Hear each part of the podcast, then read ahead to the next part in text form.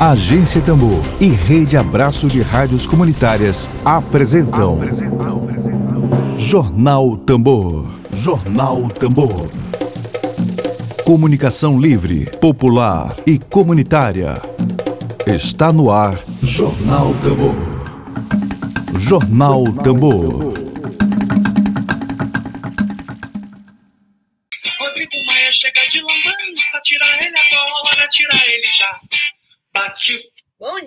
Dia, bom dia, bom dia, Rodrigo Maia.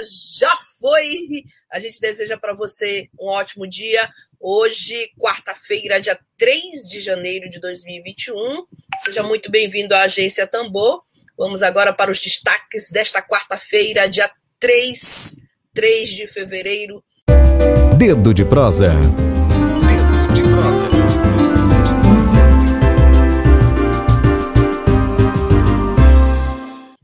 Bom, hoje, dia 3 de fevereiro de 2021, nós vamos conversar agora com o advogado é, Guilherme Zagalo, que também integra a coordenação estadual da Associação Brasileira de Juristas pela Democracia.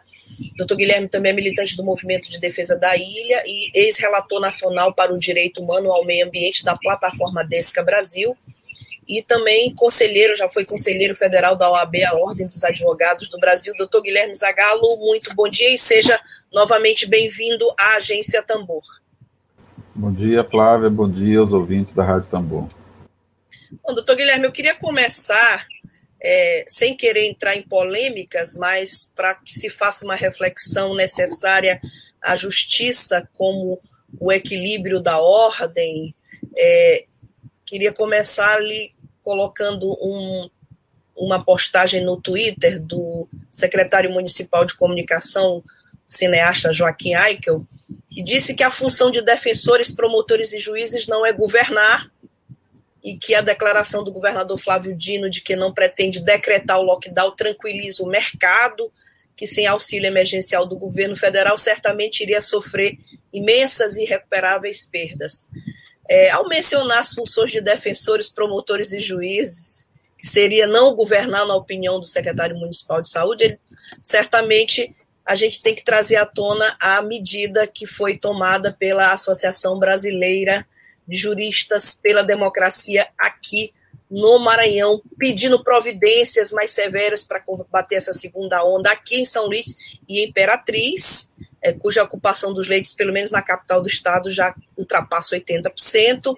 É, a iniciativa de ingressar com essa, essa representação, na sua opinião de jurista, é, ela parte a, de que, claro, tem a preocupação com o avanço da, dessa segunda onda da, e até de mutação do vírus, mas a função da justiça, a função de governar é do governo, e a função da justiça, é, a ideia de entrar com essa representação, essa ação, ela parte a partir de que premissa, considerando a justiça nesse processo todo de equilíbrio da ordem social? É, bem, o que o secretário se refere é que, em tese, essas, esse tipo de medida ele deve ser adotado pelo Poder Executivo, nas suas três esferas, né? município, estados e a União, a partir de dados científicos, dados estatísticos, ocupação de leitos. É, só que o, o, que o secretário ignora, parece, é que assim há uma competência residual aí ao Poder Judiciário quando há omissão do Poder Executivo. Né? Realmente, quem deve tomar a iniciativa é, cabe aí principalmente ao município, secundariamente ao Estado e, e à União com esforço de coordenação, é, só que o que nós estamos vendo no momento é que nós estamos perigosamente próximos do limite de saturação do sistema de, de saúde do Estado, é, principalmente nos municípios de São Luís e Imperatriz. E por esse motivo, acompanhando aí os desdobramentos, ah, os anúncios governamentais, a Associação Brasileira de Juristas pela Democracia, através do seu núcleo maranhense, resolveu protocolar duas representações. Uma aqui em São Luís, perante o Ministério Público Estadual, e outra em Imperatriz. É, a, a, a, associação tem um núcleo forte também na cidade de Imperatriz e protocolou ontem também perante o Ministério Público Local, lá em Imperatriz, uma representação no mesmo sentido. Por quê? Esses dois municípios, ambos estão com a taxa de ocupação de UTIs acima de 80%. São Luís, em termos absolutos, tem hoje uma taxa de ocupação de 87%. Ela é de 80% no dia primeiro, quando nós protocolamos, né? Ontem, com os dados do dia primeiro, protocolamos ontem, mas com os dados do dia primeiro. A taxa de ocupação de leitos de UTI aqui em São Luís era de 83,7% e em Imperatriz era de 81,2% na rede pública. Na rede privada, a saturação é, é, é, é pior. Nós temos hoje, por exemplo, os dois principais é, hospitais privados aqui de São Luís. É, a UDI Redidor está com 96,7% de ocupação. O São Domingos tem 90,9% de ocupação.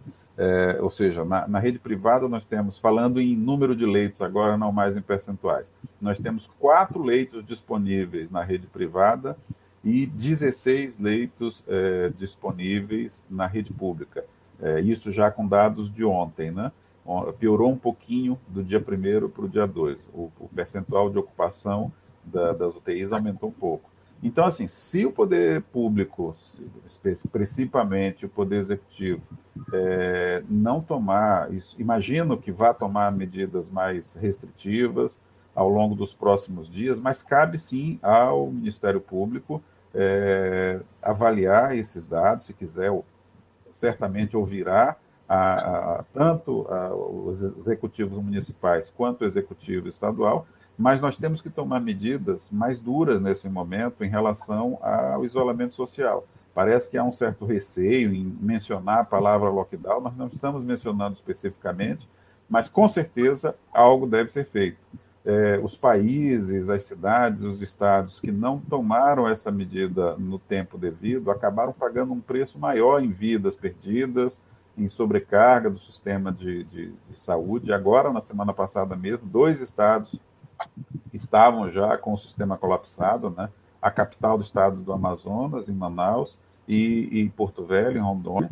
É, então, é, espera-se que nós não tenhamos que chegar a esse nível de saturação, com filas, com pessoas aguardando atendimento ou aguardando internação em unidades de terapia intensiva. A medida preventiva mais eficaz, que é a vacinação, é, ela não, é, não está disponível ainda em larga escala, né? Nós Sim. temos um, um, número de vacinas limitado, seguindo aí a, a ordem de prioridades estabelecida pelo, pelo Ministério da Saúde. Então, o que nós temos mesmo hoje para prevenir a, a Covid-19 é o distanciamento social. E para isso precisamos que o poder público então adote medidas mais rígidas quanto ao horário de funcionamento das atividades comerciais, do próprio governo, enfim. É, é, acho que não cabe é, certamente não deveria caber ao Poder Judiciário determinar, dizer quais são essas medidas.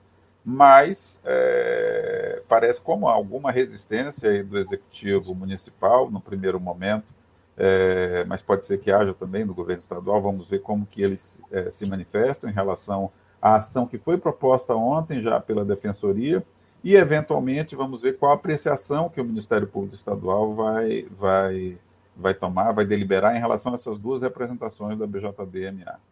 Sem dúvida. A gente tem aqui uma, um comunicado aqui pelas redes sociais do prefeito de São Luís, de, datado de ontem, dia 2 de fevereiro, dizendo: no momento não há nenhum estudo ou planejamento de lockdown na cidade. Aqui, é, canais oficiais do prefeito Eduardo Braide, considerando que não, havia, não há planejamento para lockdown na cidade. Bom, doutor Guilherme, a, o secretário falou em mercado e geralmente as pessoas que se manifestam contra a, o lockdown e contra medidas mais restritivas têm como argumento a economia. No passado, nós tivemos uma taxa de desemprego aqui no Maranhão que cresceu 104% durante a pandemia. É, 258 mil maranhenses perderam emprego, embora esse início de ano já haja uma espécie de melhoria nesses dados, nesses indicadores sendo divulgados pelo governo do estado.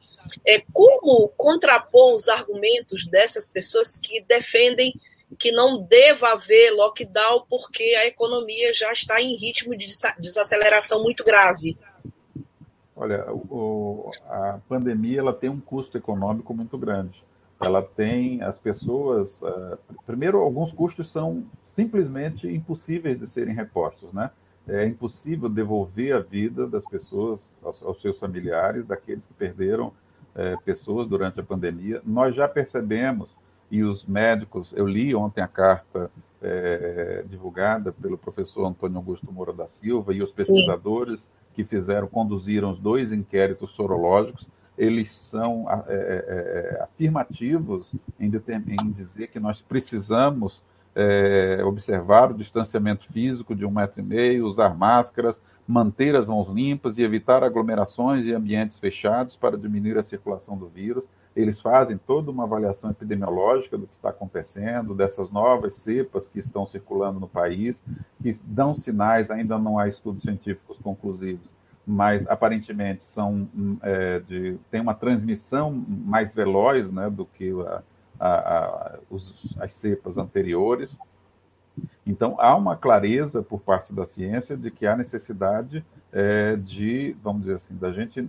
Não é o momento de baixar a guarda, pelo contrário, seria o momento de intensificar. Não adotar essas medidas, eu fico preocupado com esse tipo de declaração da prefeitura. A prefeitura pode até não adotar dependendo da avaliação dos fatores, o lockdown, mas não ter plano para, para eventualmente de, decretar um lockdown, se necessário, me parece muito arriscado, me parece é, um pouco temerário por parte do Executivo Municipal.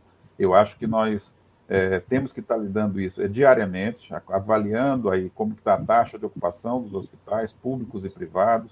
É, claro que tem um peso na economia, o Maranhão tem um índice de informalidade muito alto, além de ter um, um, uma taxa de desemprego elevada, tem muitos trabalhadores informais ou que trabalham por conta própria que dependem da, da, assim, da, da livre circulação, mas como que nós vamos. É, é, as pessoas estão assustadas, não adianta não decretar essas medidas, as pessoas estão vendo é, hoje como está difícil de, de, de, de, a situação por conta dessa, dessa essa retomada das mortes, a gente passou por muitas semanas, com uma, por muitos meses aí com uma média de mortes. Aqui em São Luís, por exemplo, na casa de um. Nos últimos é, é, quatro dias, nós tivemos aí é, 13 mortes aqui em São Luís. Uhum. É, ou seja, a gente saiu, a gente está mudando de patamar. Não estamos ainda naquele momento mais grave da pandemia, que foi o começo, né? lá em, em abril e maio, em que a gente tinha um patamar aqui em São Luís de mortes muito mais elevado do que esse, mas é uma preocupação. A gente mudou realmente de patamar ao longo da, desses últimos dias e é necessário que a gente é, é, é progressivamente é, adote medidas mais restritivas em relação à, à, circulação de pessoas, atividades, enfim, atividades comerciais de um modo geral, é, se nós não fizermos isso, vamos fazer lá na frente a um custo muito mais duro. Provavelmente vai, será necessário uma, uma, medidas ainda mais rígidas do que nós teríamos se elas fossem adotadas agora. O Estado fala que vai abrir novos leitos aqui em São Luís, mas isso não é suficiente. É, ainda ontem, a Universidade Federal de Minas Gerais divulgou uma, uma, uma, uma pesquisa científica muito preocupante, aterradora, que mostra que 47% das pessoas internadas em UTI não sobrevivem, elas não conseguem resistir. A doença, quando chega nesse nível, ela tem uma letalidade muito elevada. Então, é, por exemplo, nós temos hoje, ah, só em, em São Luís, 152 pessoas internadas em UTIs. Se a gente projeta aquele número para essa realidade, significa que nas próximas semanas nós vamos ter aí um número expressivo de mortes em função dessa taxa elevada de ocupação. Ou seja, é, é, criar novos leitos é importante. É, aqui, quero, quero aqui até fazer um registro. Tenho acompanhado as estatísticas gerais. O Maranhão lidou relativamente bem. É, eu digo relativamente bem porque não se pode comemorar nenhum tipo de. O ideal seria não ter nenhuma morte mas o Maranhão teve uma taxa de mortalidade é, por 100 mil habitantes, que é o, o principal indicador né, de, de, como foi que cada estado é, é, lidou com a pandemia, foi um dos mais baixos do país, é, na casa aí de 66 mortes por 100 mil habitantes. A média brasileira foi próximo, já está aí ultrapassando 100 é, mortes por, na verdade, na casa de 103 mortes por 100 mil habitantes.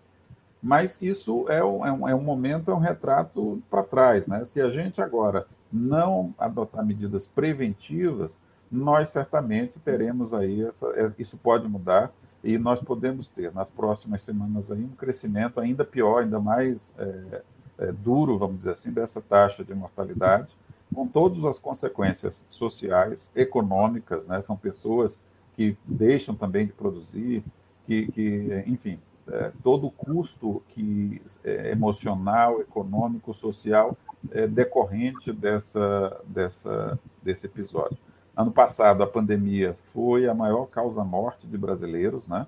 É, ultrapassou todas as outras causas-morte. Nós tivemos, em termos absolutos, um crescimento é, do, do, número de brasileiros que morreram no ano passado em relação a anos anteriores, em termos absolutos. E, infelizmente, como a gente tem uma previsão de vacinação é, muito aquém, os dados de ontem dizem que somente 1% da nossa população tomou a primeira dose das, das vacinas disponíveis, né? começando agora a segunda dose, ou seja, enquanto há países aí que já conseguiram vacinar 30% da sua população, Sim. nós estamos Sim. aí na 42ª população em termos proporcionais. Somos o décimo em número em, é, absolutos, mas isso não, não, não, não diz muito, porque nós somos aí o sexto país em população. É, o, o, ideal seria a, a, proporcionalmente a nossa população. Né? Temos aí pouco mais de 1% da população com a primeira dose da vacina, ou seja, está bastante distante ainda uh, um cenário de, de, de, controle da pandemia pela, por via da vacinação.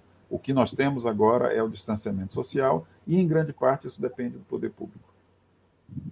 Bom, doutor Guilherme, é claro que o nosso tema aqui é essa representação por parte da Associação Brasileira de Juristas pela Democracia, mas a gente não pode perder a oportunidade de estar aqui com um jurista, com um advogado, sobretudo um militante de movimentos sociais, progressistas, e não podemos perder a oportunidade de lhe perguntar também, do ponto de vista jurídico, a, a postura da, do governo federal, em especial do presidente da República, Jair Bolsonaro, de negligência e até de, de negacionismo e negligência ao mesmo tempo da pandemia de coronavírus. É, de que forma que essa postura, esse comportamento se enquadraria num eventual impeachment? Eu falo é, com relação ao ordenamento jurídico brasileiro. É, o impeachment, que é o, o, crime de o afastamento de um, de um, de um ocupante de um cargo público, não são todos, alguns só, ministros de Estado, ministros do Supremo Tribunal Federal, ele é regido por uma lei de 1950, é, a Lei 1079. Nós temos aí protocolados na Câmara dos Deputados, que é quem faz o juízo de admissibilidade se o processo vai ser iniciado ou não mais de 60 pedidos de impeachment em relação ao presidente da República, nenhum deles despachados pelo, pelo então presidente Rodrigo Maia. É, imagino que isso não mude, pelo menos no curto prazo, considerando aí a eleição da, da, da, da Câmara dos Deputados, né? O, o, o, candidato vencedor teve amplo apoio aí do, do presidente da República, inclusive com acusações é, de liberação de, de, emendas parlamentares para ajudar na eleição desse, desse, candidato a presidente, mas nós temos aí mais de 60 é, representações já protocoladas pelo impeachment do presidente da República. Em paralelo a isso, há investigações em curso, é, tanto no âmbito da Polícia Federal em relação ao ministro da Saúde, como na Procuradoria da República, protocolada por, por sub, subprocuradores é, da República aposentados, ex-procuradores é, gerais da República aposentados, ou seja, ex-integrantes do, do, Ministério Público, pedindo aí a investigação também de crimes comuns, né, que, que podem ter sido praticados pelo presidente da República na condução da, da, da, da pandemia. Houve uma pesquisa feita, é, salvo engano, acho que foi para uma universidade da Nova Zelândia, sobre a condução, a conduta é, dos, dos países, a resposta que eles deram na condução da pandemia. O brasileiro, o, o, presidente brasileiro, o governo brasileiro, mais especificamente, ficou em último lugar entre os 93 países pesquisados, ou seja, nós tivemos aí a pior resposta.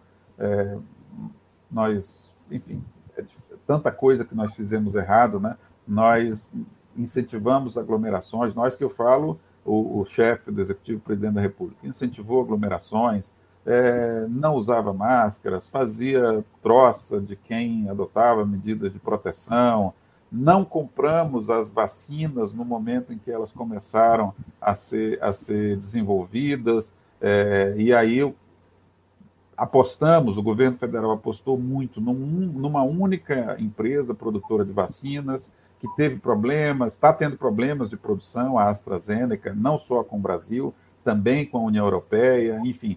Uh, hoje não há vacinas disponíveis, porque as empresas, as, as, as, farmacêuticas que desenvolveram vacinas têm contratos já assinados com outros países.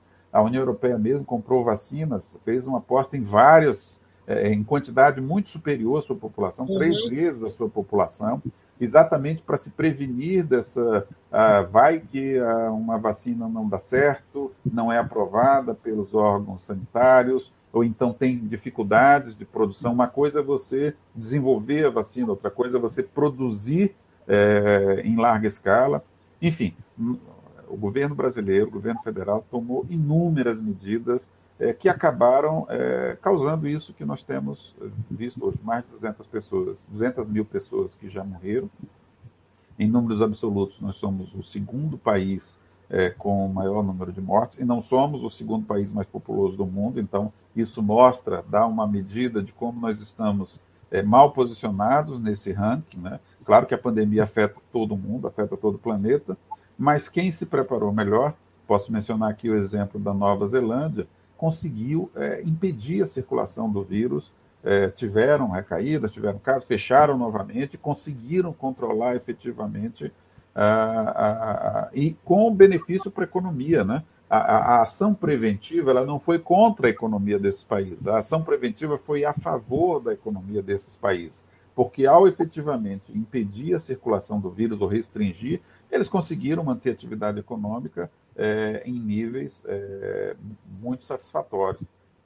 Então, é, é uma, uma falsa dicotomia essa de, de medidas preventivas é, contra de controle da pandemia e economia. Na verdade, as medidas preventivas elas não são contra a economia, elas auxiliam a economia. Se nós tivéssemos, por exemplo, vacinação em larga escala acontecendo no país, nós poderíamos estar aí com um cenário de curto e médio prazo de retomada plena da atividade econômica no país.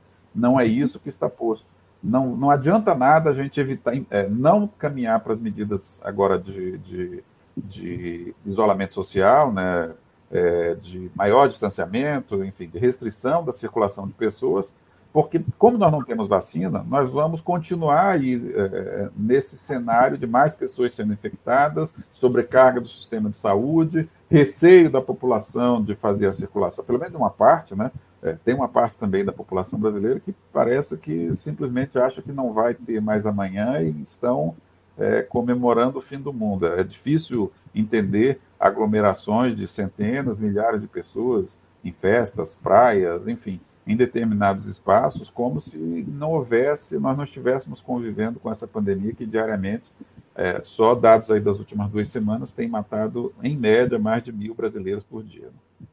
Bom, quero aproveitar para saudar nossa audiência, é, a Letícia Martins Costa, parabéns pela iniciativa de chamar o doutor Guilherme Zagalo.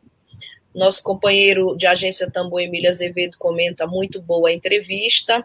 A Fausta Clarissa Franciscana é, comenta bons esclarecimentos. É, tem também muita gente aqui acompanhando a entrevista pelo Facebook, pelo YouTube, pelo Twitter. Quero saudar o meu companheiro Gojoba José Gomes, profissional da imprensa, a Diana Costa Diniz, ao Renato Barros, ao Antônio Erasmo Alves Souza, a Daniele Pereira, todos que estão nos acompanhando. Nós agradecemos pela audiência é, bastante grande nesse momento aqui na Agência Tambu ao vivo. E tem uma pergunta, doutor Guilherme que a gente faz questão de trazer aqui, claro, Antônio II, ele pergunta que ele diz que gostaria muito de entender, de tentar entender, por que esses juristas pela democracia não entraram com medidas mais severas na época das eleições, mesmo diante de um candidato com Covid no meio do povo. Pergunta para o doutor Guilherme Zagallo. O, o, você sempre tem que estar olhando os dados científicos disponíveis, né? nós tivemos, é, eu até recomendo, depois das dificuldades, aquele período em que o governo federal é, tentou esconder dados da Covid, é, o site do Ministério da Saúde foi reformulado e hoje é, fornece informações bastante razoáveis. É, claro que eles são permanentemente monitorados pelo aquele pool de órgãos de imprensa, então isso também faz com que não haja essa tentação de tentar esconder. Mas ao, na época da eleição, diariamente aqui em São Luís, é, esses dados eram monitorados e nós realmente tivemos um período de relativa estabilidade com menos de uma morte aí, 1, 1,1, 1,2, durante muitos meses. É, o número de casos aqui no, no, pico da pandemia, nós tivemos aí uma média de 400 casos novos por dia.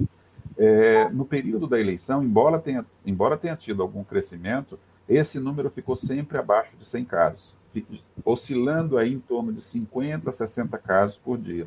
E a taxa de ocupação dos hospitais públicos e privados nem de longe se aproximava do nível que nós estamos. Ninguém gosta de lockdown, ninguém faz lockdown porque gosta de lockdown. O lockdown é necessário quando o sistema de saúde não comporta mais uh, o tratamento dessas pessoas, que é o que nós, os epidemiologistas, recomendam sempre a atenção, né, que deve se endurecer no momento em que você chega a 80% de ocupação por exemplo, na época da eleição, esse patamar, tanto em São Luís quanto em Imperatriz, ele oscilava aí de 30% a 40% de taxa de ocupação, tanto de leitos de UTI como de leitos de enfermaria. O ideal seria nós não termos tido na, na eleição é, é, esse, esses movimentos de aglomeração. Realmente, algumas vidas foram perdidas. É, não, não, não, não posso defender de forma alguma como o processo aconteceu, mas nós não tínhamos o risco à saúde pública que nós temos hoje, que é das pessoas, vou falar novamente, hoje, 3 de fevereiro, com os dados de ontem à noite, nós temos 152 leitos de UTI ocupados em São Luís, para uma disponibilidade de 174 leitos.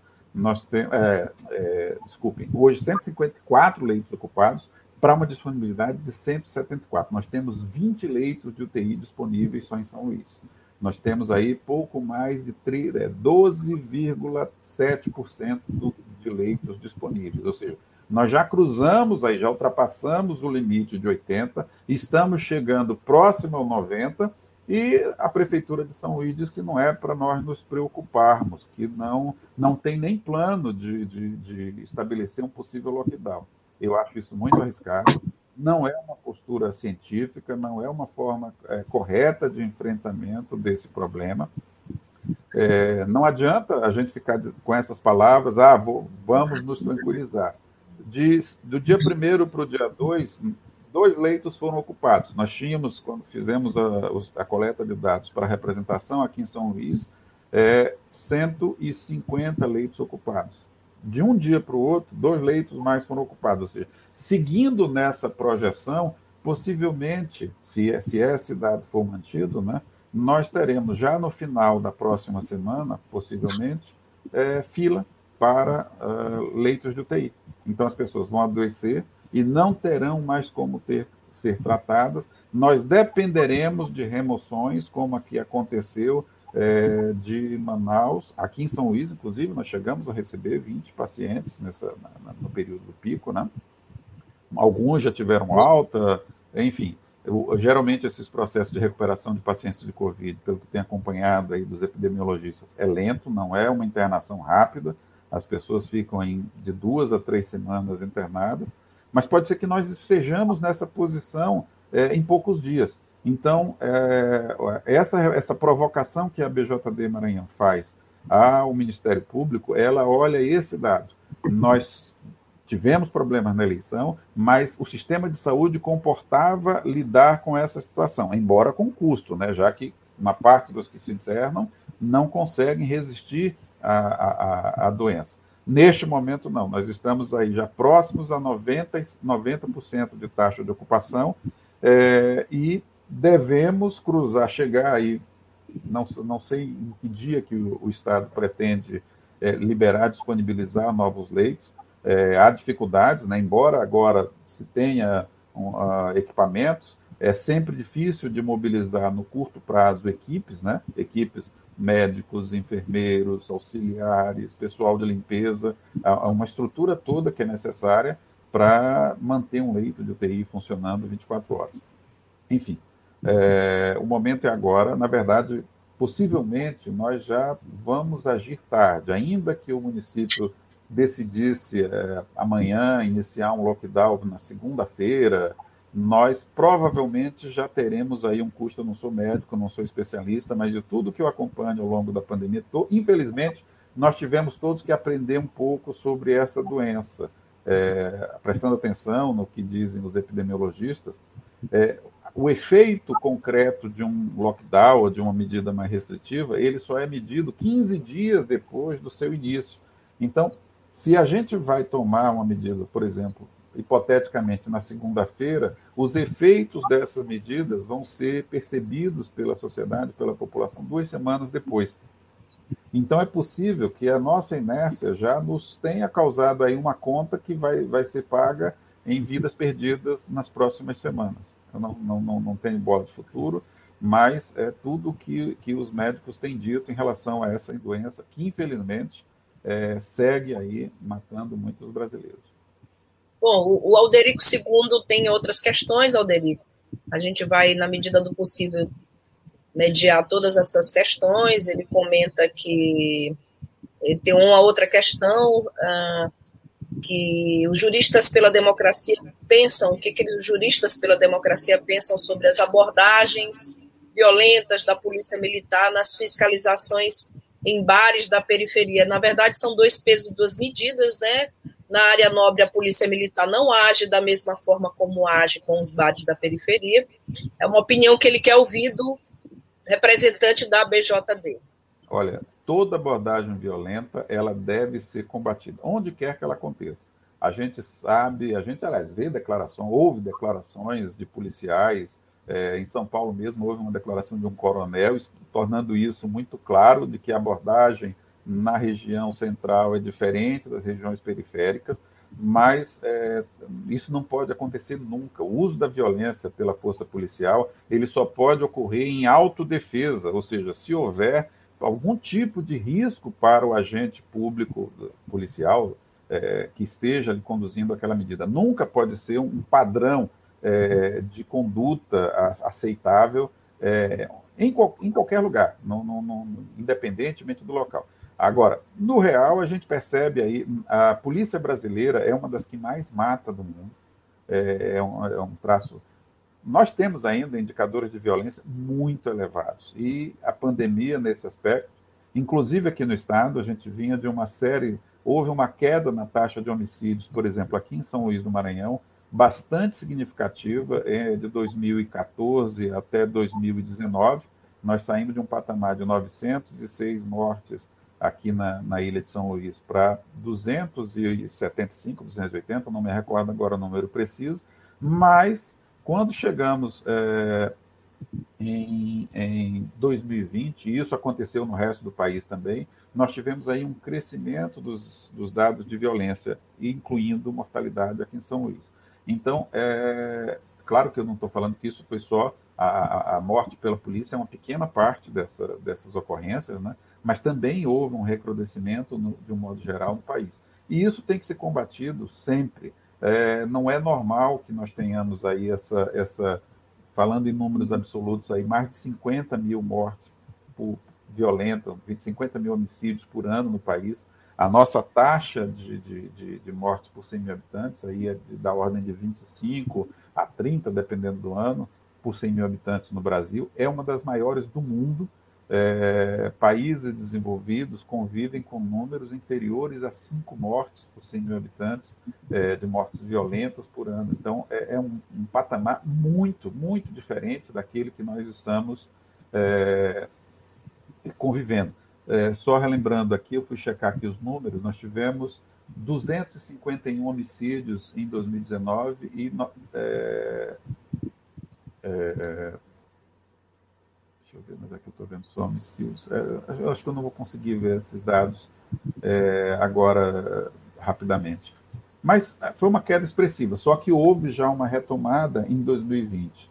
E é cedo ainda, janeiro de 2021 ainda apenas começando, mas já teve, por exemplo, um crescimento comparativamente a janeiro de 2020. Então, a gente vem, vinha num momento é, é, é de redução e passamos aí em 2020 a ter uma retomada de homicídios, de crimes violentos, letais intencionais, é, e em janeiro de 2021 segue nessa tendência de crescimento. Isso é preocupante, ou seja, nós podemos estar retornando para um patamar muito ruim. Só recordando que São Luís já esteve, é, no ano de 2014, entre as 15 cidades mais violentas do mundo, uma estatística que nos envergonha a todos. E não queremos retornar para esse patamar de, de violência.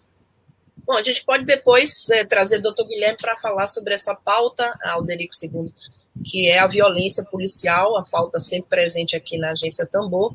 Doutor Guilherme, eu estou lendo aqui que a BJD chegou a mover uma ação obrigando o governo Bolsonaro a comprar um lote extra de Coronavac, junto com a, o coletivo por o Ministério Público Transformador e a Associação Advogadas e Advogados Públicos pela Democracia. É, isso foi protocolado, a gente sabe do desastre que foi a condução das relações exteriores pelo governo Bolsonaro, chamando inicialmente o coronavírus de comunavírus, de um vírus criado para espalhar o comunismo no mundo, esses delírios do tipo. É, em que pé essas ações estão, a, a, a atuação da ABJD, Associação Brasileira de Juristas pela Democracia, é, qual a avaliação que o senhor faz nesse momento de pandemia de coronavírus, o papel da BJD é, nesse momento? Olha, é, essa ação é recente, é, porque hoje, claramente, nós temos somente duas vacinas autorizadas no Brasil, a vacina da AstraZeneca, é, que é produzida na Índia, e a, a, a, vacina produzida pela Sinovac, aqui no Brasil chamada de Coronavac, que é engarrafada no Brasil, né, envasada no Brasil pelo Instituto Butantan, é, ligado ao governo de São Paulo. É, só que a quantidade de doses que nós temos compradas desses dois fornecedores é insuficiente para a vacinação da nossa população. No cenário de curto prazo, de curto e médio prazo, são essas duas vacinas que nós podemos contar. Nós não podemos, o país não pode aplicar vacinas que não tenham, é, não tenham sido aprovadas, autorizadas pela Agência Nacional de Vigilância Sanitária. Há, inclusive, uma discussão já no Supremo Tribunal Federal, em, do governo da Bahia, do estado da Bahia, em relação à vacina Sputnik, né, a vacina russa. É, o governo da Bahia tentou comprar 10 milhões de doses, está tentando comprar 10 milhões de doses, mas tem a dificuldade de não haver ainda autorização.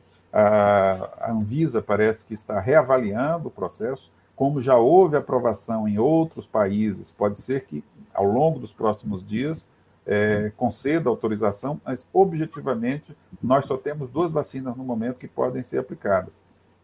Nós tivemos aí, falando em número de doses, é, o, primeiro, o primeiro lote de, de, da Coronavac, que foram 10, 10 milhões e 800 mil doses, 2 milhões de doses da vacina da AstraZeneca, que chegaram da Índia, né?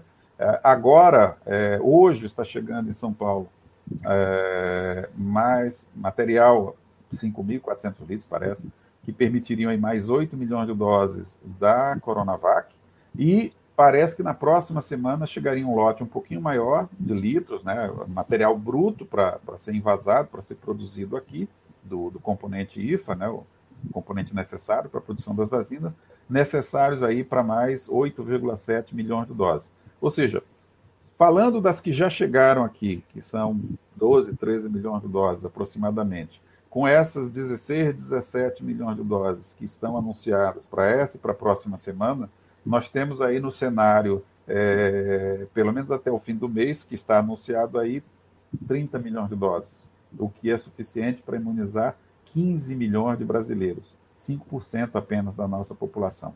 Ou seja, nós estamos numa situação é, muito preocupante de oferta, de disponibilidade de vacinas, das que já chegaram e das que estão por chegar nas próximas semanas. Pode ser que o cenário mude, pode ser que a, a, a Anvisa autorize a, a Sputnik, pode ser que negociações que o governo vem fazendo, mas é, são difíceis, né? porque a maior parte das farmacêuticas vendeu já a sua produção. Então, a situação do governo federal hoje de tentar negociar vacina não é uma situação confortável, porque não é, não é o problema de preço ele acaba se tornando até um problema secundário.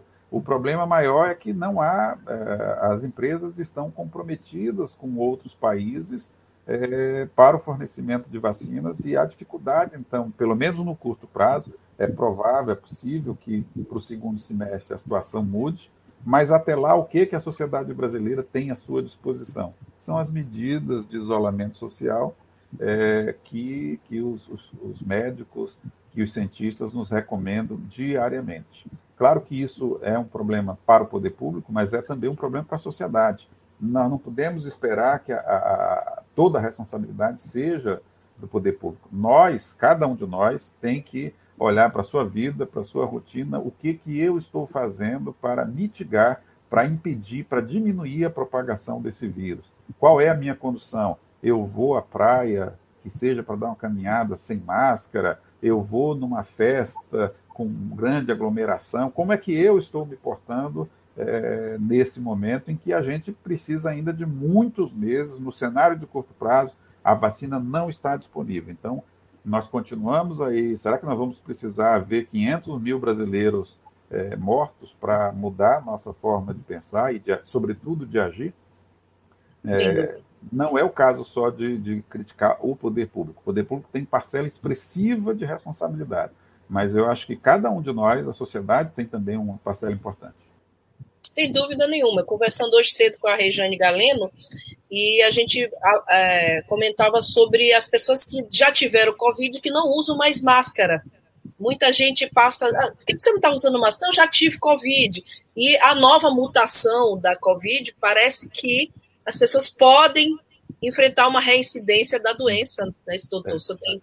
Já está demonstrado, não é frequente, mas existe é, a reinfecção. E a reinfecção, geralmente, ela é mais dura do que a primeira ocorrência, porque já pega um, um, um corpo que sofreu, que teve dificuldade, sistema imunológico para responder àquela, àquela, àquela doença. É, eu conheço alguns casos de pessoas reinfectadas, ou seja, para você chegar no nível de, no seu ciclo pessoal, você ter pessoas que passaram, estão passando por reinfecção, é sinal, embora não tenha ainda um percentual cientificamente comprovado de qual é a, a probabilidade de reinfecção por quem já teve a, a, a Covid-19, mas quando você chega no nível em que você conhece pessoas que estão nessa situação, é porque não é desprezível. Então, realmente, é, mesmo aquelas pessoas que já tiveram, as pessoas que tomaram a primeira dose de vacina, mesmo depois da segunda dose, o que eu ouço diariamente os cientistas e os médicos é, declararem é que será necessário, por muito tempo, nós mantermos o uso de máscara, lavar as mãos, distanciamento social, enfim. Enquanto o vírus estiver circulando na sociedade, e isso vai acontecer enquanto a gente não tiver pelo menos 50%, 60% da população vacinada, nós precisamos tomar cuidado, manter as medidas que nós vínhamos adotando antes da, antes da doença, antes da vacina. Bom, a gente já está tá até se preparando para encerrar aqui com o doutor Guilherme Zagalo, advogado, mas acaba de chegar aqui uma informação aqui pela redação da agência Tambor. Em cima da bucha! Uma nota que acaba de ser emitida pelas entidades empresariais aqui do Maranhão, dizendo que foram excluídas da discussão sobre o lockdown e afirmando que a medida seria um duro golpe duro golpe é um setor econômico que há quase um ano sofre os impactos negativos da grave crise sanitária de saúde provocada pela pandemia do novo coronavírus. E é exatamente por isso que a gente trouxe esse debate hoje aqui com o doutor Guilherme Zagallo, é, numa tentativa de aprofundar a discussão sobre o lockdown, doutor Guilherme. Agora, sim, eu lhe peço, com base é, nessa nota, as suas considerações finais é, que é justamente por isso que, do ponto de vista editorial, a gente optou por trazê-lo hoje aqui, para que a discussão sobre o lockdown seja mais profunda e que a gente faça aquilo que a gente chama no jargão de jornalismo interpretativo. Queria pedir as suas considerações finais. É, achei estranho essa nota. É, eles não, o município acaba de declarar que não tem sequer estudo para declaração de lockdown. O governo do estado anunciou ontem também que não tensionava, no curto prazo, é, decretar lockdown. Então, assim, do ponto de vista do Poder Executivo, parece que as entidades empresariais já foram ouvidas e seus argumentos foram considerados relevantes. O que está acontecendo na sociedade é a busca do Poder Judiciário, ontem pela Defensoria é, e agora com essas representações protocoladas ao Ministério Público, para que se faça uh, o controle de legalidade desses atos. Essa, essa omissão, vamos dizer assim, do Poder Executivo, ou dos poderes executivos, estamos falando aí de municípios, no caso da Defensoria, todos os municípios do Estado, no caso da representação é, da BJD dos dois municípios, São Luís e Imperatriz, é, essa eventual omissão, eventualmente, aparentemente, é, parece que pode sim ser objeto de controle por parte do Poder Judiciário. Aliás, aqui são, o primeiro lockdown do Brasil foi na Justiça. E, na época, foi na Justiça mediante acordo é, envolvendo os quatro municípios da ilha de São Luís. É, então, foi uma ação do Ministério Público Estadual, é, tramitou na mesma vara de direitos difusos e coletivos e houve um acordo para a decretação, ou seja, os próprios municípios concordaram que havia necessidade naquele momento. Nós estamos caminhando para uma situação, embora com indicadores. São 12 horas menos duros do que os do início do ano, mas o sistema de saúde nosso se aproxima do colapso. Nós estamos chegando próximo a uma situação em que nós não teremos mais vagas disponíveis para o tratamento. E, claro, das pessoas que vão a tratamento, pelos dados que hoje se tem ciência, uma parte delas, parte significativa delas, quase a metade, não resiste ao tratamento. Então, a sociedade está pagando um custo dessa nossa é, inércia, vamos dizer assim, nós não temos como sociedade, e aí menciono os poderes executivos municipais e o poder executivo estadual, adotado medidas mais duras. Eu acho que ah, é estranha essa nota das entidades empresariais, no sentido de que, pelo menos, os executivos, por enquanto, é, as estão ouvindo sim, ou se não, não, não ouviram, adivinharam qual seria a, a sua, a sua, o seu posicionamento e não foi decretado nenhuma medida mais dura é, em relação a esse, a esse isolamento social. Espero que a gente tenha é, mudanças no, nos próximos dias. É, preferencialmente, o judiciário ele nunca é uma forma rápida de solução de conflitos. Ele sempre, pela necessidade do contraditório, da ampla defesa, enfim, não, não estou contra isso, acho que tem sempre que acontecer, é, mas a, os conflitos que são solucionados pelo judiciário, eles tendem sempre a ser um pouco mais demorados do que a, a solução de problemas no âmbito do Poder Executivo, que tem os meios, tem as informações online praticamente, de número de leitos, enfim, como é que a situação está evoluindo, para melhor ou para pior, é, espero que nós tenhamos aí uma mudança de comportamento, que a Prefeitura de São Luís, especificamente, que declarou não ter plano de um lockdown, tenha pelo menos um plano. Eu, eu dormiria mais tranquilo se soubesse que o prefeito Eduardo Braide tem um plano para nós, para nossa cidade. Em caso de piora das condições, nós vamos fazer isso, isso e aquilo. É, espero que isso seja revisto pelo, pelo Executivo Municipal é, e que essa avaliação aconteça aí ao longo dos próximos dias. Pode até ser, é, é, e eu desejo do fundo do coração, que nós não precisemos de um lockdown, que hoje a taxa de ocupação caia para 80%, que amanhã ela caia para 72%, 70%, nos próximos, e que tem, e seja uma queda sustentável, ou seja, que a gente não precise de novos leitos, que a gente não precise estar preparado para o pior. Só que nessa doença não adianta a gente só fazer torcida, a gente fazer esse desejar, rezar, orar, nós precisamos ter preparação para o pior. Nós já passamos pelo pior, nós sabemos na pele qual a dor que isso causa é, para a sociedade de um modo geral, as perdas pessoais, emocionais, econômicas. Nós não precisamos de alguém nos dizer o que pode acontecer, nós já vimos esse filme. Ou seja, é, é, se esse filme, se a gente já conhece como é que ele se desenrola, o ideal é que nós estejamos preparados para isso. Enfim, torço para que a gente a gente no próximo, no curto prazo, tenha aí ou uma melhoria da condição, que é o ideal, ou então que pelo menos a gente esteja preparado para enfrentar esse momento difícil. Perfeito. Ah, muito obrigada, doutor Guilherme Zagalo, advogado. Obrigada pela sua entrevista, por ter aceito o nosso convite. Só lembrando aqui que a taxa de ocupação de leitos de São Luís hoje ultrapassa as taxas de ocupação de leitos de UTI da Grande São Paulo e do Estado de São Paulo, que recentemente vivia momentos muito difíceis. Eu tive a 20, passei 20 dias em São Paulo e as pessoas diziam que está todo mundo indo para o Maranhão porque lá não tem a Covid. Cheguei em agência de viagem, ouvi isso. Mas a situação parece que está mudando. Então, doutor Guilherme, obrigada. Em nome de toda a agência Tambor, nós agradecemos a sua presença hoje aqui. Agradeço e... em nome da BJD Maranhão o convite. Foi um trabalho coletivo, viu? Eu, eu, estou aqui falando, mas na verdade foi uma representação construída a muitas mãos.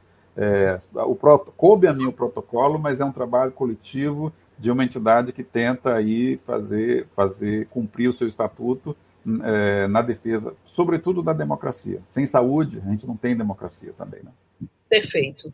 A todos e a todas, a gente deseja uma ótima tarde de quarta-feira. Voltamos amanhã. Desejamos tudo bom e, sobretudo, desejamos muita saúde para todos. Até amanhã. Obrigada. Até amanhã.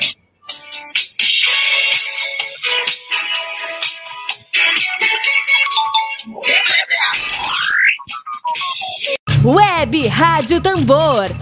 A primeira rede de comunicação popular do Maranhão. Comunicação comunitária. Livre, alternativa e popular.